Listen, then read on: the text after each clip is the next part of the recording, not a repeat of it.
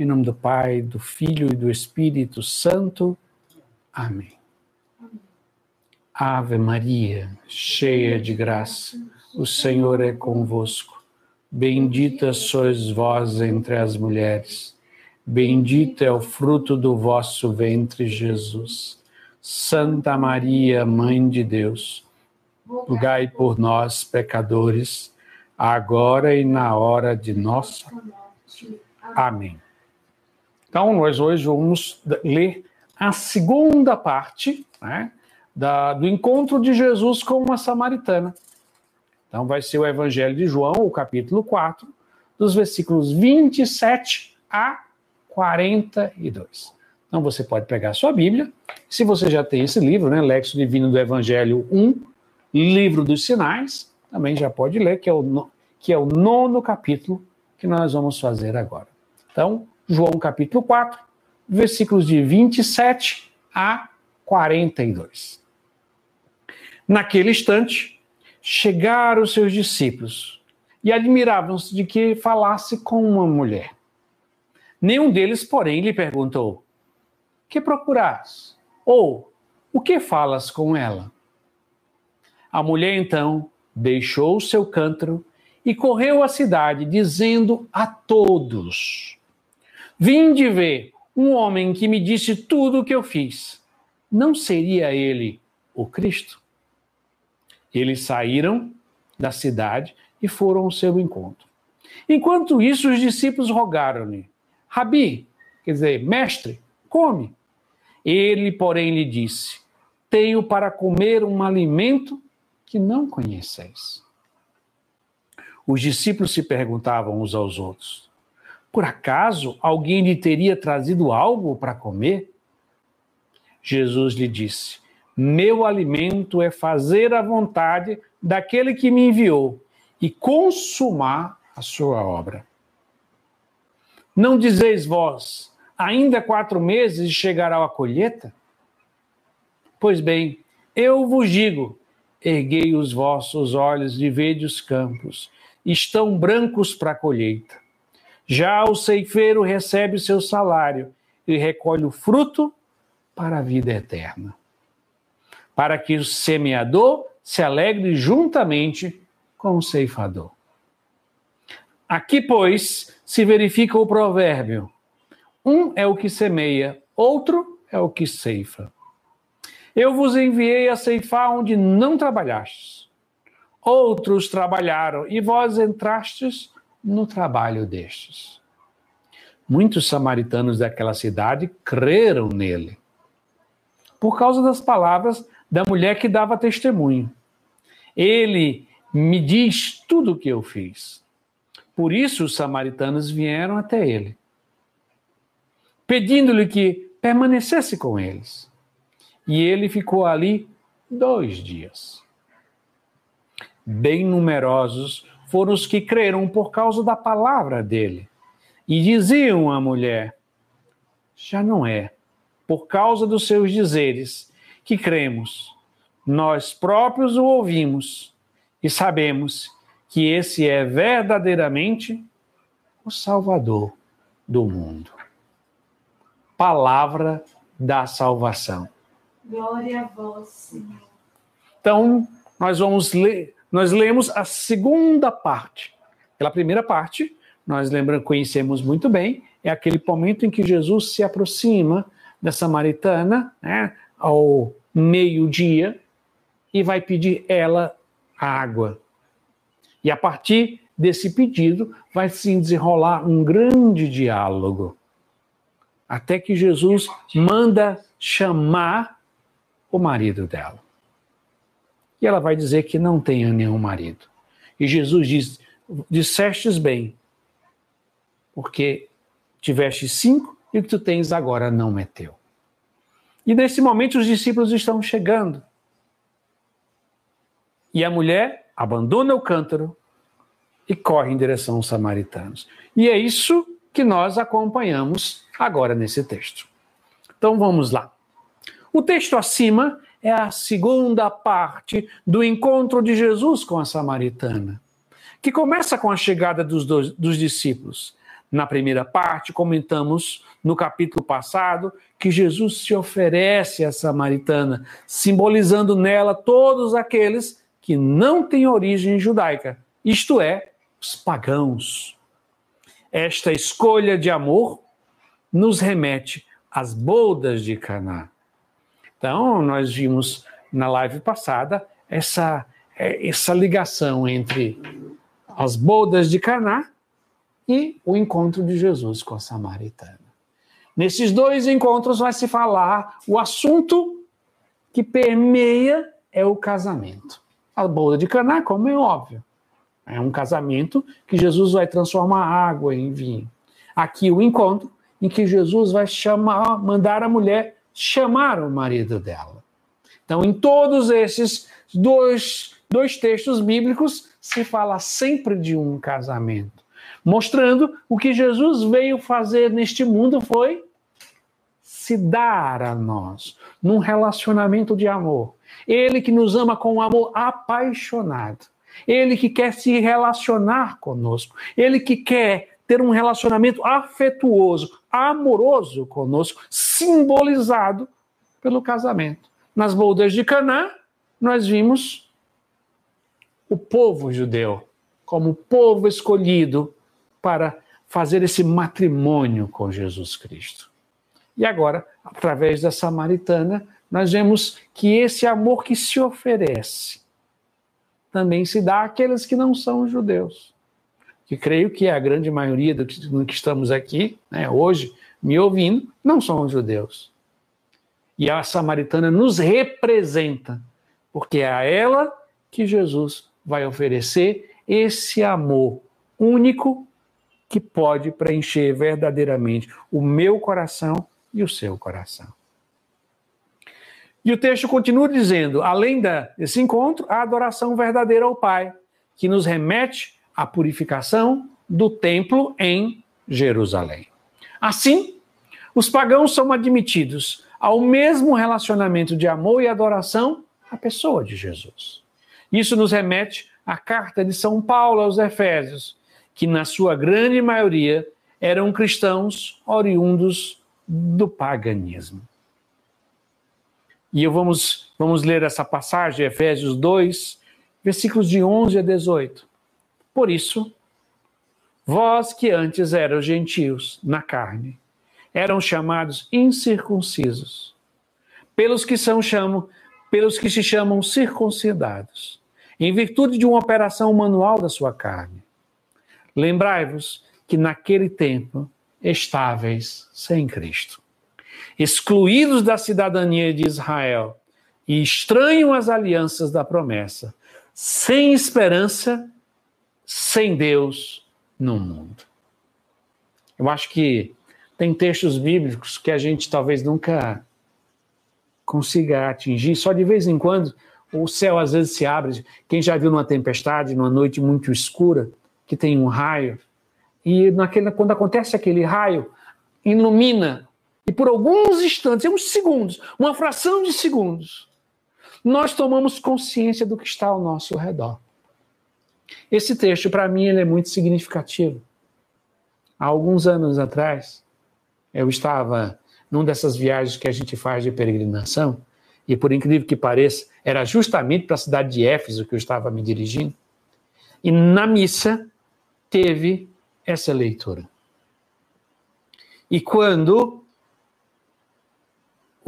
a palavra ia sendo proclamada, acho que por alguns segundos eu me senti o que Paulo disse.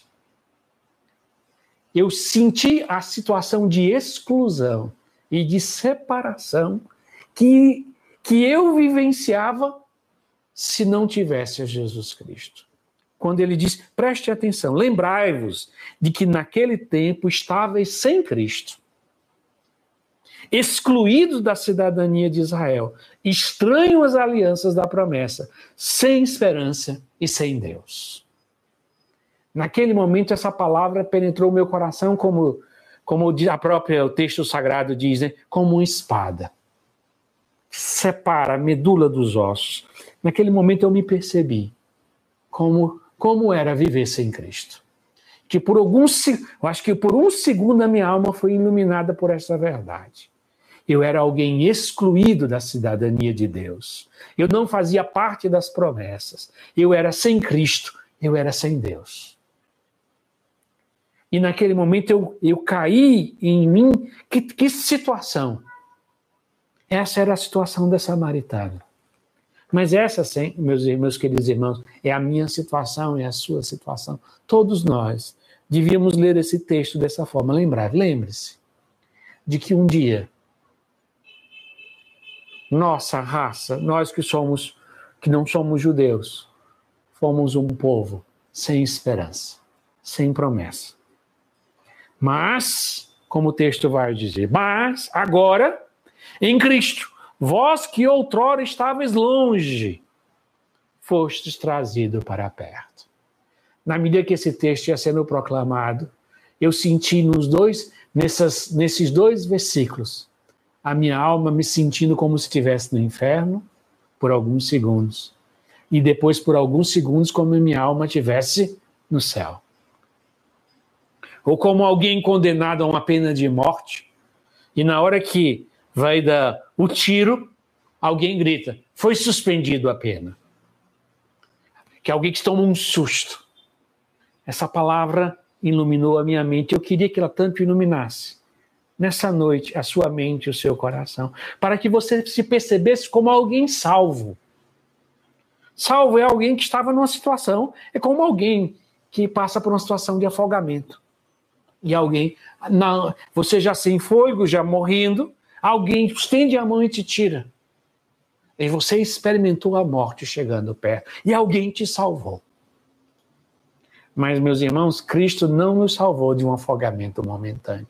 Deus, Cristo nos salvou da perdição eterna, de sermos um sem Deus, um sem esperança, sem cidadania no reino de Deus. E aí ele vai agora relevando, mas agora em Cristo, vós que outrora estavais longe, fostes trazido para perto pelo sangue de Cristo. Ele é a nossa paz. De ambos os povos fez um só, tendo derrubado o muro da separação e suprimindo em sua carne a inimizade. A lei dos mandamentos expressa em preceitos, a fim de criar em si mesmo um só homem novo, estabelecendo a paz. A de reconciliar ambos com Deus em um só corpo, por meio da cruz no qual ele matou a inimizade. Meus queridos irmãos, por meio da cruz, Cristo matou a inimizade entre os povos e entre os povos com Deus. E assim ele veio e anunciou a paz a vós, que estavais longe, e a paz para os que estavam perto. Pois por meio dele, nós judeus e gentios num só Espírito, temos acesso junto ao Pai. Mais uma vez eu relembro daquele momento, era como se naquele, quando terminou aquela primeira leitura daquela missa, eu tinha experimentado alguém que tinha descido lá embaixo e subido ao ponto mais alto. Agora nós temos acesso ao Pai. No começo da leitura eu me sentia como alguém sem Deus e sem esperança. E no final dela eu tinha essa convicção firme que em Cristo eu poderia ver a face de Deus.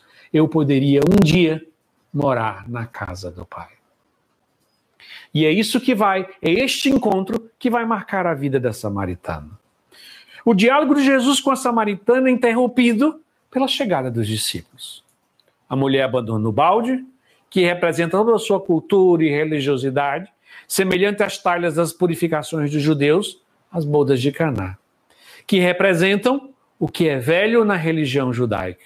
Assim, a samaritana abre mão de suas tradições para se abrir ao novo na pessoa de Jesus. Então, o balde da samaritana representa a água nas talhas das bodas de cana, a água transformada em vinho. Foi a, uma encerrou-se um ciclo da religião judaica, para se complementar no cristianismo. E para a samaritana também encerrou-se um ciclo da religião paganizada a qual ela vivia, para que ela pudesse crer em nosso Senhor Jesus Cristo. Os discípulos insistem que Jesus coma alguma coisa que eles trouxeram.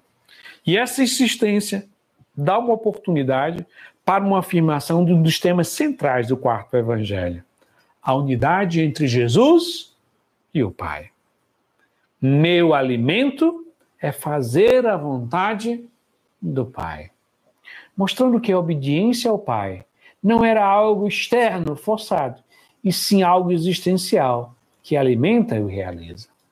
Não existe nada mais necessário a um ser humano, né? ar, água, alimento. Não, não são necessidades assim refletidas. Não. Uma criança não reflete que ela precisa amamentar. É, o ser humano não precisa chegar à idade da razão para, para imaginar, pensar, elaborar um conceito e dizer assim: tenho fome, por isso preciso comer. Comer é uma necessidade existencial e fundamental do ser humano.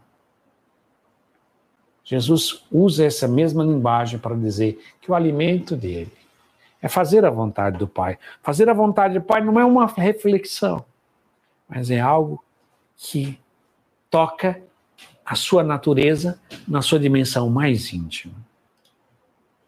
Depois dessa afirmação, Jesus faz um comentário enigmático sobre o plantio e a colheita, mostrando que os discípulos colherão onde não plantaram. Isso demonstra a relação material, segundo a qual uns plantam e outros colhem. Mas também indica algo mais significativo: que o trabalho da evangelização é um processo de colheita, porque é a graça de Deus que trabalha no coração humano, para possibilitar que o anúncio do evangelho possa ser acolhido e frutificado. Quando eu estou aqui, queridos irmãos, falando da palavra de Deus, e você está ouvindo, e essa palavra está alimentando o seu coração, e essa palavra está fazendo você crescer na fé, está iluminando a sua inteligência, a, a, é, aquecendo os afetos do seu coração para com Jesus. Isso não é uma, uma obra minha, é uma obra da graça de Deus. É o Espírito Santo que trabalha no seu coração. Por isso Jesus vai dizer: vocês colherão aonde não plantaram. Eu não plantei a graça de Deus no seu coração. Ao anunciar a palavra de Deus, eu estou colhendo aonde não plantei. Essa é essa palavra enigmática que Jesus vai dizer para os vocês colherão aonde não plantaram. Outro fato importante é que os samaritanos pedem para Jesus ficar. Depois de escutá-lo por dois dias, dizem à mulher: Já não é por causa daquilo que contaste que cremos, pois nós mesmos ouvimos e sabemos que, que este é verdadeiramente o Salvador do mundo. Então é interessante essa, essa atitude. Primeiro, os samaritanos acreditaram em Jesus porque a mulher, a samaritana, deu testemunho. Então é, nós só chegamos à fé e a fé não é uma coisa autogerada. Eu não vou assim, hoje eu vou ter fé. A fé, ela é comunicada pela igreja, pelo meio do testemunho. É, foi assim que Jesus trouxe. Jesus, Jesus veio a este mundo e convida os doze apóstolos. E os doze apóstolos experimentam estar com ele, experimentam viver com ele. E Jesus é que alimenta e faz brotar a fé no coração dos discípulos. E os discípulos vão fazer o mesmo com os que vão se aproximando dele. Então ninguém chega à fé sozinho. Se eu tenho uma fé hoje, foi porque muitos homens e mulheres anunciaram essa fé para mim. É, eu devo a pessoas muito próximas e algumas que não são tão próximas, mas que anunciaram a palavra de Deus para mim. E que esse anúncio tocou o meu coração, aliado à graça de Deus, e despertou a fé. Os anos foi, foram se passando, e eu também, como aqueles samaritanos, fui, bus fui buscando eu mesmo conhecer a Jesus Cristo. Foi isso que os samaritanos foram. Eles foram convivendo com Jesus. No final, eles vão dizer: Olha, Jesus, primeiro eu acreditei por causa daquela mulher. Hoje eu acredito porque eu te vejo, porque eu te ouço, porque eu toco aquilo que São João vai dizer na carta, aquilo que nós ouvimos, aquilo que nós apalpamos no verbo da vida. Então, aquilo que nós tocamos. Então, os samaritanos vão fazer o seu caminho. Num dado momento, eles vão se tornar aqueles que vão dizer: não é mais por causa da mulher, é porque eu mesmo desenvolvi o meu relacionamento com Jesus. E é isso que eu gostaria muito que você fizesse nessa noite de hoje. Decidisse alimentar a sua experiência. Com certeza você precisa que pessoas anunciem a Jesus Cristo, como a samaritana anunciou, como muitas pessoas anunciaram para mim. Mas é necessário que você tome a firme decisão de você alimentar uma amizade com Jesus. Ao ponto de, apesar da fé ter sido transmitida a você pelo testemunho de um outro, essa semente foi cuidada, foi regada, foi adubada dentro do seu coração. E hoje ela é uma planta que cresce. Já não mais dependendo de um testemunho de um outro, mas ao contrário, você dando o seu testemunho para os outros. Mas para isso, você precisa construir a sua amizade com Deus, fazer, por exemplo, a experiência de fazer lexo divina todos os dias a leitura orante da palavra de Deus. E o texto continua. Assim, mais uma vez, no quarto evangelho, o papel do testemunho é evidenciado, como vimos com João Batista, que dá testemunho de Jesus. Agora é a mulher, a samaritana, quem dá testemunho de Jesus. Contudo, não basta escutar o testemunho de um outro. É preciso que cada um tenha sua própria experiência com Jesus assim como os samaritanos tiveram. Você precisa, a partir de que alguém anunciou, alguém testemunhou Jesus Cristo e você experimentou esse Jesus que ama você verdadeiramente, você precisa cultivar essa amizade. Então, continuemos para a aplicação do texto, trazendo para a nossa vida, para o dia de hoje. Na aplicação do texto do capítulo passado, né, na última live, introduzimos o tema da oração. Porque o tema da oração é o tema de você cultivar a sua amizade. Alguém testemunhou Jesus para você, mas você precisa cultivar a sua amizade com Jesus. Então, introduzimos o tema do trato de amizade segundo Santa Teresa de Jesus, por meio de sua história. Então, na, na outra live, nós falamos um pouco de Santa Teresa, a grande mestra. Teresa é a grande mestra de oração da igreja. E nós contamos um pouco como foi a vida dela, como ela foi encontrando a Deus, se perdendo e se achando, né? e deixando-se achar por Jesus Cristo, principalmente pelo caminho da amizade. Nós contemplamos aquilo que é que nós vemos na vida dela, que a amizade tinha uma alta influência na vida dela, que em alguns momentos essas amizades afastaram ela de Deus, e em alguns momentos essas amizades aproximaram ela de Deus. Mas o mais fantástico é que ela vai desenvolver aquilo que nós chamamos de trato de amizade com Jesus, que é aquilo que nós vamos ver hoje. Ela vai descobrir e vai nos ensinar que o mesmo método, a mesma maneira, o mesmo caminho que se dá às amizades humanas, você pode construir a sua amizade com Jesus. Isso é o trato de amizade, segundo Santa Teresa. Então, neste capítulo, vamos mergulhar um pouco mais na doutrina dessa forma de oração. Teresa é como uma mulher samaritana que abandonou o cântaro à beira do poço, que simboliza todas as riquezas sociais e culturais, para beber da água vida, viva oferecida por Cristo.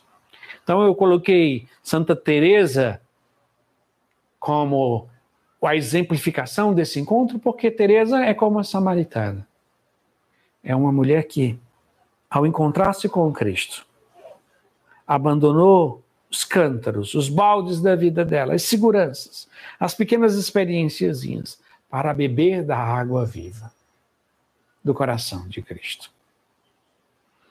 Para aprofundarmos esse trato de amizade com Jesus, vejamos o que ela diz no livro que é sua obra-prima, O Castelo Interior ou Moradas. Aqui são palavras da própria Teresa que diz: Falo de considerar nossa alma como um castelo, todo de diamante, ou um cristal muito claro, onde há muitos aposentos. Tal como no céu, há muitas moradas. A bem da verdade, irmãs, não é outra coisa a nossa alma, a alma do justo, senão um paraíso onde ele disse ter suas delícias. Pois não achais que, as, que assim será o aposento onde um rei tão poderoso, tão sábio, tão puro, tão cheio de todos os bens se deleita? Então, qual é a ideia principal dessa grande obra, a obra-prima de Santa Teresa, o Castelo Interior Morado? O diretor espiritual dela pediu para que ela escrevesse um livro sobre espiritualidade. E ela, para escrever, ela quando vai escrever esse livro, com toda aquela relutância que ela tinha, porque ela não gostava de fazer isso, fazia isso só por obediência, ela pede ajuda à graça de Deus e Deus dá uma visão para ela, um, um castelo como fosse todo de cristal, porque era transparente. E também como fosse de diamante, porque era algo muito precioso. Que tinha muitas moradas, e lá na morada central, Deus habitava. E ela vai dizer, e ela vai perceber através dessa visão, e vai nos ensinar que Deus, que a nossa alma é um castelo, a alma do justo, a alma do batizado, é um castelo, a qual Deus habita. E que a oração é entrar dentro desse castelo para se encontrar com Deus. Né? Esse Deus que habita no mais íntimo de nós. E o texto continua dizendo: a primeira conclusão teresiana deriva da realidade do nosso batismo, que nos comunicou a vida divina, fazendo com que Deus habite a nossa alma. Mais adiante ela afirma: consideremos agora que este castelo tem, como disse, muitas moradas, umas no alto, outras embaixo, outras aos lados, e no centro, no meio de todas estas, está a principal, onde se passam as coisas mais secretas entre Deus e a alma. Então, essa é uma realidade ligada ao sacramento do batismo.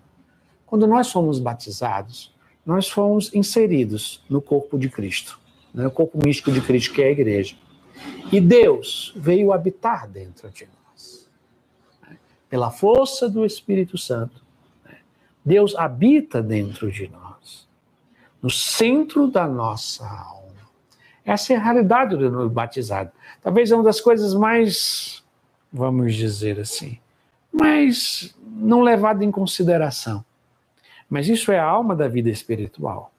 A nossa vida espiritual é uma, até a gente pensar que rezar é a gente se esforçar, é a gente buscar, fazer um monte de, de, de pensamentos, um monte de afeto, um gesto, se concentrar. Aí você fica preocupado, está rezando o texto, se, se desconcentrou, diz, ah, me perdi, vou rezar de novo. Aí você fica com aquelas coisas. Mas quando você cai, você descobre essa grande verdade que Teresa descobriu, e é a verdade fundamental da nossa fé católica.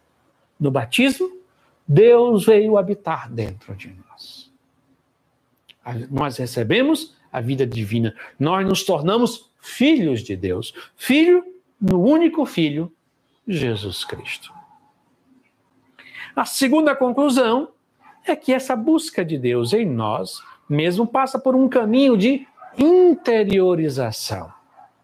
A terceira conclusão será tirada como se pode entrar nesse caminho de interiorização para encontrarmos Deus dentro da nossa alma. Então, se no batismo Deus veio habitar dentro de nós, e se a oração é entrar dentro de nós, é interiorizar-se para encontrar-se Deus dentro de nós, surge a pergunta: E como eu consigo entrar dentro de mim mesmo?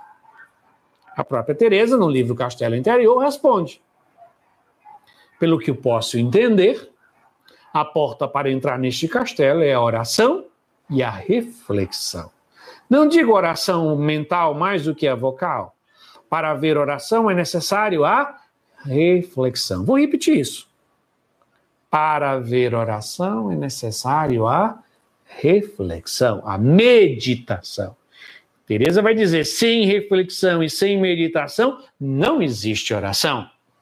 E ela vai ser mais enfática. Ela diz: por mais, ela diz, não chama oração aquilo de quem em quem não se percebe com quem se fala e o que se pede, nem quem pede e a quem, por mais que mexam os lábios, não se trata de oração.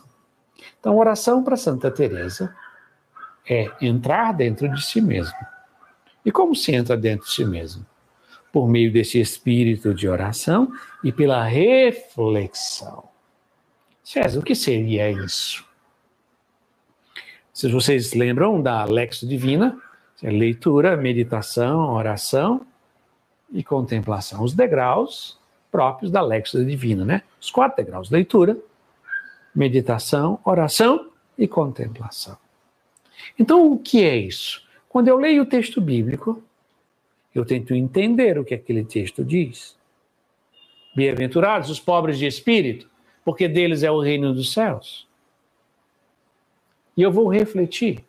Primeiro tentando entender o que é isso. Depois trazendo para a minha vida até que ponto eu vivencio isso. Essa pobreza de espírito. Então a oração ela necessita da reflexão, da meditação, aonde vai você vai se confrontar a sua vida com o texto da Sagrada Escritura, com aquilo que você está meditando. Ao fazer isso, você reflete, você medita e automaticamente você entra dentro de você mesmo. Assim, a porta do castelo é oração, mas não é qualquer tipo, qualquer forma é oração reflexiva. Isto é, aquela que confronta a sua vida com a palavra de Deus, como nos degraus da Lex Divina, tendo consciência com quem se fala. Assim, a oração trata a amizade, chegamos à quarta conclusão. É necessário conhecer a Deus e a si mesmo, por meio dessa oração reflexiva. Sabemos que conhecemos a Deus na pessoa de Jesus Cristo e ele se dar a conhecer a nós por meio dos evangelhos. Então, para existir oração, é preciso ter conhecimento. E é outro fato de importância. É, oração não é sentimento. Oração não é sensação. Oração é conhecimento relacional, mas conhecimento. Conhecimento afetivo, mas conhecimento. Conhecimento amoroso, mas conhecimento. Até porque a gente não pode amar alguém sem conhecê-lo. É? Qualquer casal de namorado, casal casado, vai saber essa experiência. Para que o amor possa desabrochar, é preciso o conhecimento mútuo. Eu preciso conhecer o outro e o outro precisa me conhecer. Sem essa base de conhecimento mútuo, pode existir paixões mas jamais amor. O amor é fruto de um conhecimento relacional, afetivo, de adesão um do outro. O mesmo se dá com a pessoa de Jesus Cristo. Para amá-lo, nós precisamos conhecer. Então, a oração é uma forma de conhecimento afetivo, relacional da pessoa de Jesus Cristo. E isso se dá por meio do Evangelho, por isso a importância da Lexo Divina. Esse conhecimento não é só intelectual, mas é também relacional. Creio que o método da Lex Divina, com a leitura oracional das Sagradas Escrituras, seguindo os quatro degraus dessa metodologia, como eu já disse, leitura, meditação, oração e contemplação, nos faz ter um encontro com Jesus, que é a palavra do Pai, usando uma expressão teresiana: amor à sacratíssima humanidade de Jesus. Então, uma, uma das coisas que é importante para a gente desenvolver uma autêntica amizade com Jesus é conhecer a sua humanidade. Como nós conhecemos? Pelo Evangelho. Como é que nós entramos em contato? Por meio da liturgia dos sacramentos. Então, pela, pela Lexo Divina eu o conheço afetivamente. Pelos sacramentos ele toca em mim e eu toco nele. E assim vai desenvolvendo um amor pela humanidade, Jesus. Esse Deus que se fez carne, como há pouco tempo agora nós celebramos o Natal. Aquele que se fez bebê. Aquele Cristo que subiu o monte e se transfigurou. Esse Cristo que morreu numa cruz. É desenvolver uma amizade com a Sacratíssima, um amor pela humanidade de nosso Senhor Jesus Cristo. Uma amizade para desenvolver é necessário que exista uma escolha mútua. Podemos, partir da afirmação de Jesus, não fostes vós que me escolheste, mas eu que vos escolhi. Assim, só fica faltando a nossa escolha para que essa amizade possa acontecer e chegar ao seu pleno desenvolvimento. Então, a amizade só existe, isso não é experiência humana quando duas pessoas se escolhem. Todos nós já passamos a, a desagradável experiência de alguém querer ser amigo forçadamente, então. É algo desagradável. Porque a amizade se dá onde duas pessoas livres se escolhem. Por simpatia, porque trabalham juntos, porque tem um caminho, aquilo vai se vai brotando naturalmente as experiências vão sendo espartilhadas, as dores e as alegrias, e ali vai, cri vai criando um conhecimento mútuo que gera um afeto, que com o tempo vai desenvolvendo um autêntico amor de amizade. Então, com Jesus do mesmo jeito. Mas ó, nós já temos a metade da amizade já pronta. Jesus diz: Eu vos escolhi. Eu, eis que estou à porta e bato, se abrires. Né? É Deus que toma a iniciativa. Ele se oferece em amizade. Foi isso que ele fez com a samaritana. Foi isso que ele fez com Teresa. E foi isso que ele e, e é isso que ele quer fazer com você. Ele, quer, ele está hoje oferecendo a amizade dele, para que você livremente diga: Eu quero, Jesus, ser teu amigo. Eu quero cultivar essa amizade. A segunda condição para o crescimento da amizade é o cultivo nos encontros cotidianos. Sabemos que uma amizade só pode se desenvolver se nós encontramos regularmente, possibilitando conversas, partilha e tudo que é próprio dessa relação. Então, as amizades humanas são dessa forma. Nós vamos nos conhecendo, nós vamos nos encontrando. Por isso que a maior parte dos nossos amigos são de pessoas que é, partilharam do nosso convívio, às vezes por circunstância, por um longo tempo. Pessoas da escola, da faculdade, do trabalho, da paróquia, do movimento, que você vai convivendo sempre porque tem uma atividade em comum, vai desenvolvendo os laços, vai se conhecendo, vai cultivando os encontros. E é o que precisamos fazer com Cristo. Quando desenvolvemos essa forma de relacionamento com o nosso próprio Deus, através de uma forma de oração pessoal diária, quando reservamos um tempo e o separamos para Deus, para cultivarmos a nossa amizade, estamos fazendo com que este relacionamento cresça. Repito que o método da Lexo Divina é o método muito indicado para esse processo de oração pessoal e diária, para você cultivar a amizade. Então, se você gasta pelo menos 20 minutos todo dia lendo a Sagrada Escritura, meditando e falando com Jesus, se você vai fazer dias e dias, meses e meses, e anos e anos, vai se construindo uma amizade. Isso vai seguir a mesma lógica das amizades humanas. Vai existindo uma, um afeto mútuo que vai sendo cultivado e vai crescendo. A terceira condição para que a amizade cresça tanto nos relacionamentos humanos como nos relacionamentos com Deus, é ter pontos de interesses comuns. Os nossos amigos são normalmente pessoas que, de algum momento da nossa vida, têm um ponto em comum que nos obriga a estarmos juntos. Como eu falei, né, na escola, faculdade, trabalho ou qualquer outra situação que propicia encontros regularmente e, consequentemente, termos interesses e assuntos comuns. Você só consegue construir amizade com alguém se você tem um assunto em comum. Por exemplo, na coisa mais humana, você, se você gosta de futebol, torce pelo mesmo time, e toda a vida vocês conversam sobre aquele time, o time contratou esse, não contratou, vendeu. É um, é um assunto comum que liga os dois. Pode se gostar de falar de política, pode se gostar de falar de, de, de carro, pode se gostar de falar de, de fazer comida, pode gostar de falar de roupa, sei lá, um assunto que interesse os dois, que os dois gostam. Que isso vão desenvolvendo, vai desenvolvendo esse crescimento da afetividade mútua. A igreja é este grande lugar onde podemos nos encontrar com Jesus regularmente. Quando começamos a participar da nossa comunidade, paróquia, movimentos pastorais, começamos a cultivar pontos em comum com Jesus, fazendo com que esse diálogo crie mais intensidade, especialmente quando começamos a servir na igreja. Porque assim os nossos projetos e empenhos e pensamentos vão se cada vez mais unindo a Jesus. Então, na verdade, você tem que arranjar um assunto que você Jesus goste. Esse como, como é o segredo de qualquer amizade.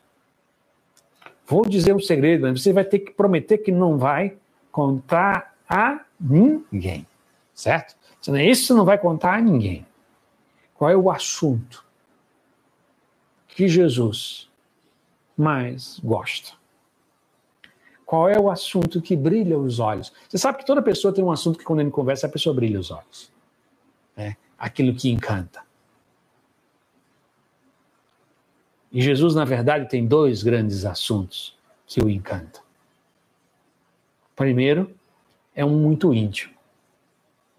É o Pai. Deus Pai. Esse é o, é o assunto que o agrada em demasia. Porque é a pessoa que dele veio, do Pai, Jesus é gerado, por isso que ele é o filho gerado pelo Pai eternamente, desde toda a eternidade, né? e ele devolve tudo para o Pai. E tem um segundo assunto, que agrada, e que agrada, que brilha os olhos de Jesus. É a salvação das almas. É tudo o que você faz e conversa, que o interesse é que mais e mais pessoas o conheçam. Que mais e mais pessoas o amem. O assunto que mais agrada a Jesus é quando você conversa com ele sobre a salvação dos outros. O que os, quando você desenvolve projetos comuns. Porque qual é o grande. Por que, que Jesus veio fazer neste mundo? Veio nos salvar. Esse é o grande projeto de Jesus nesta terra. Quando você se encontra com Jesus e conversa sobre este projeto, os olhos de Jesus brilham. É o grande coisa que mais o encanta. É fazer com que mais e mais pessoas possam conhecê-lo e conhecendo, cheguem à salvação. E sendo salvos, vão morar na casa do Pai eternamente com Ele. Esse é o assunto que mais agrada a Jesus, a salvação das almas. Mais do que qualquer outra obra, mais do que qualquer outra coisa boa que você possa fazer. O maior interesse de Jesus é levar as pessoas para morar com Ele no céu. A salvação eterna. E então esse é um assunto que nós devemos cultivar. Então, com ele, não só nas palavras, mas nas nossas obras, quando a gente começa a trabalhar incessantemente e começa a ter um projeto comum com Jesus. Eu desejo a salvação das almas. Eu conheço que desejo que as pessoas conheçam a Jesus. Eu desejo que Jesus seja amado. E que o Pai seja conhecido pela força do Espírito Santo. Então, quando nós temos esse assunto, quando vamos desenvolvendo esses assuntos comuns, a amizade vai tomando corpo e força dentro de nós. Por fim, para perseverarmos nesse caminho ao longo dos anos da nossa vida, para que essa amizade com Cristo vá produzindo frutos de autêntica conversão, peçamos a Santa Teresa, esta grande amiga de Jesus, que nos ajude a crescer nessa amizade com Cristo. Então é mais um segredo que eu gostaria de partilhar com vocês nessa noite e concluindo essa essa nossa reflexão. Santa Teresa foi para mim a grande mestra de oração. Conhecê-la, conhecer os seus escritos, se tornar amigo dela, foi um instrumento preciosíssimo para que eu pudesse dar passos concretos na minha vida de oração. Então, gostaria que você também pudesse pedir a intercessão dela, pudesse cultivar a amizade com ela, pudesse conhecer os escritos dela. Teresa é uma outra grande samaritana que convida pessoas para se tornarem amigas de Jesus. Foi isso que a samaritana fez nessa noite. Foi isso que Teresa fez. E se você se tornar amiga de Teresa, você vai se tornar uma amiga de Jesus. E uma amiga de Jesus que vai conquistar novos amigos para Jesus.